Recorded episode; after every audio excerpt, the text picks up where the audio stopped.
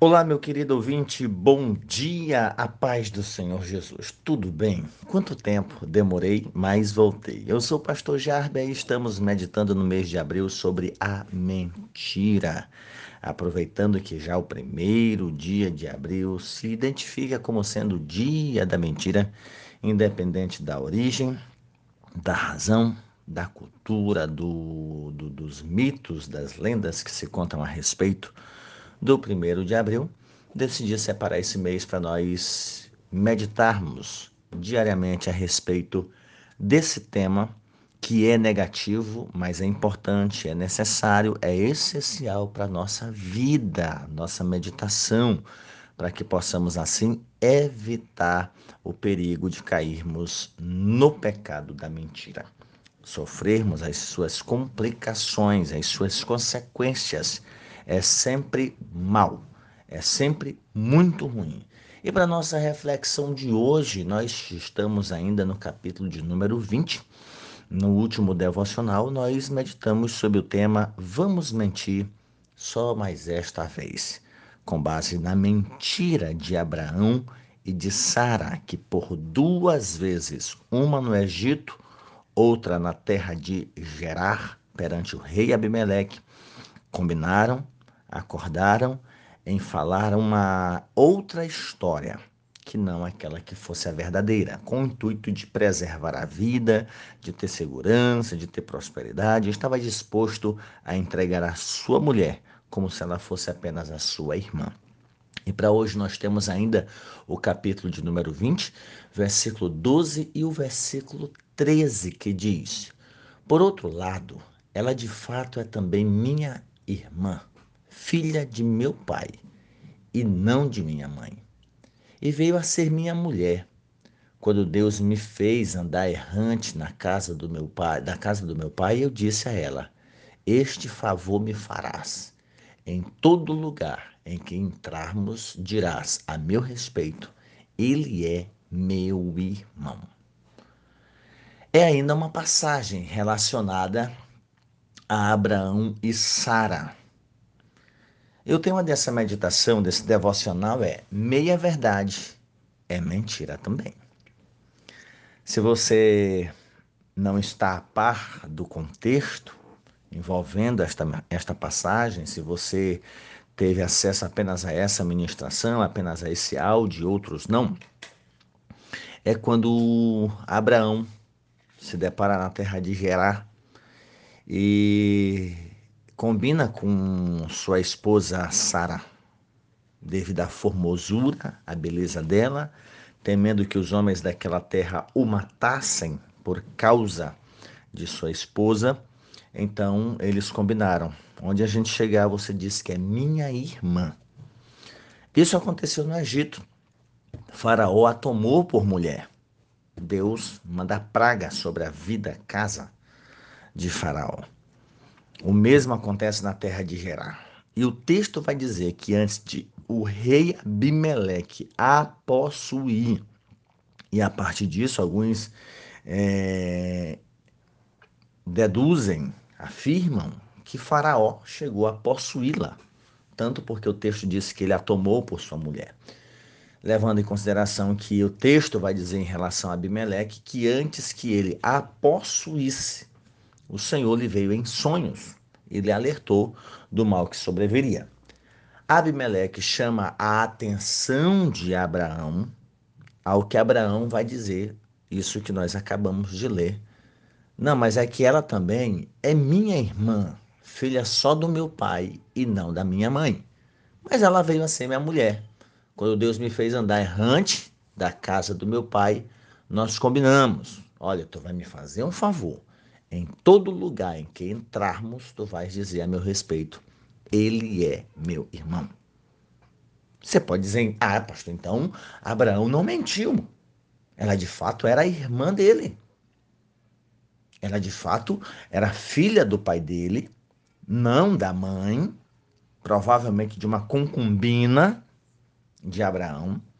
Nós estamos falando aqui de uma civilização antiga em que por mais que fosse que seja imoral, era uma prática muito comum reis, autoridades tomar para si a mulher de outra pessoa, quero ela, fico com ela e acabou e fica quieto, então tu morre. Ou então, em muitos casos, mandava matar, como o próprio Davi acabou fazendo com Urias para ficar com Batseba.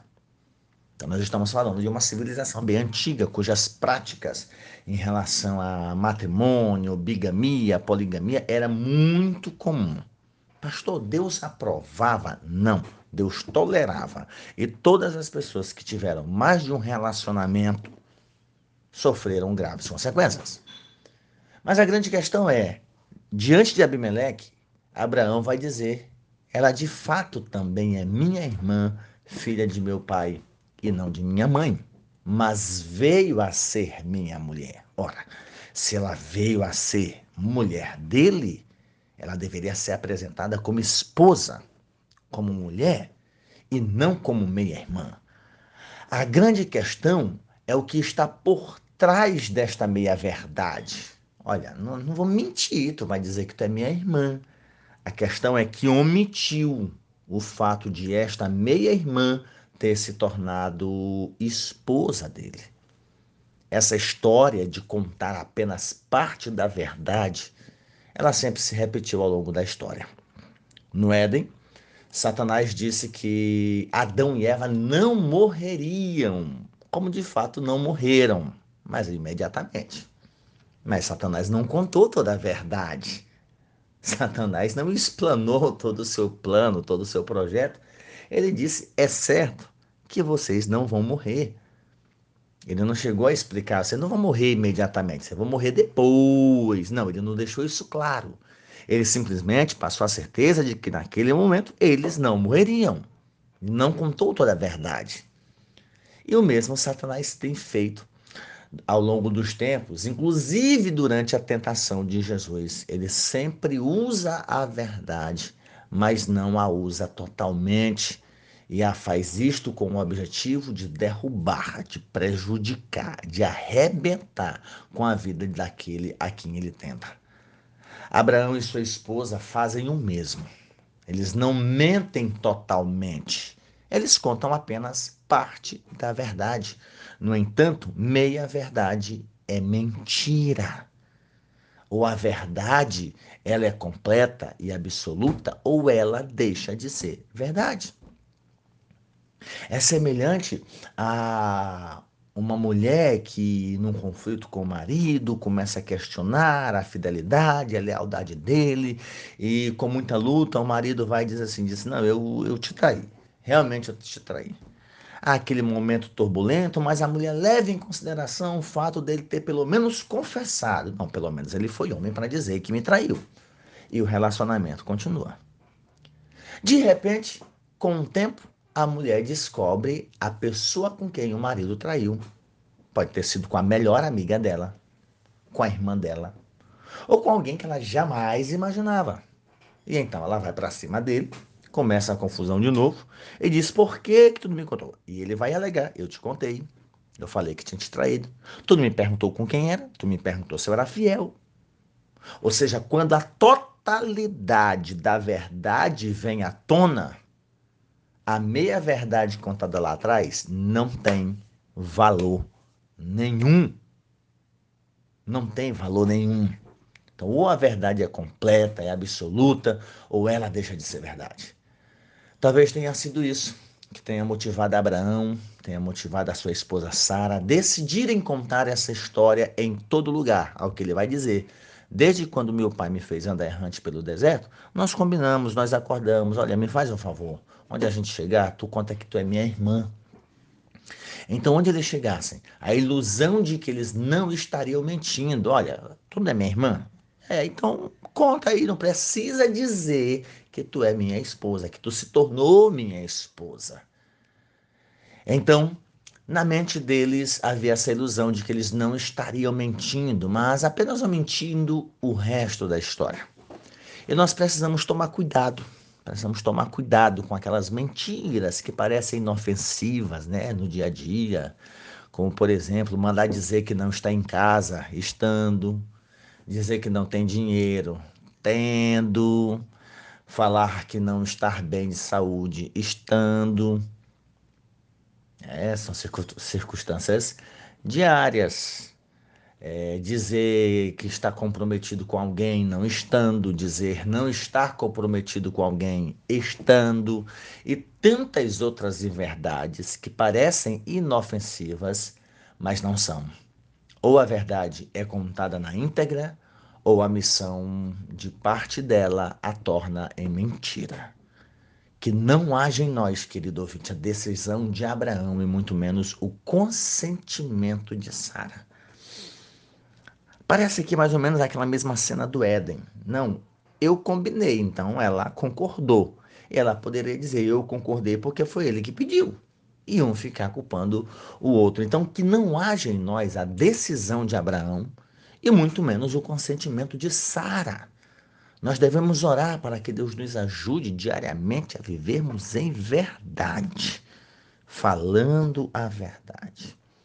Certa vez eu ouvi um pregador dizer que você não é obrigado a contar toda a verdade.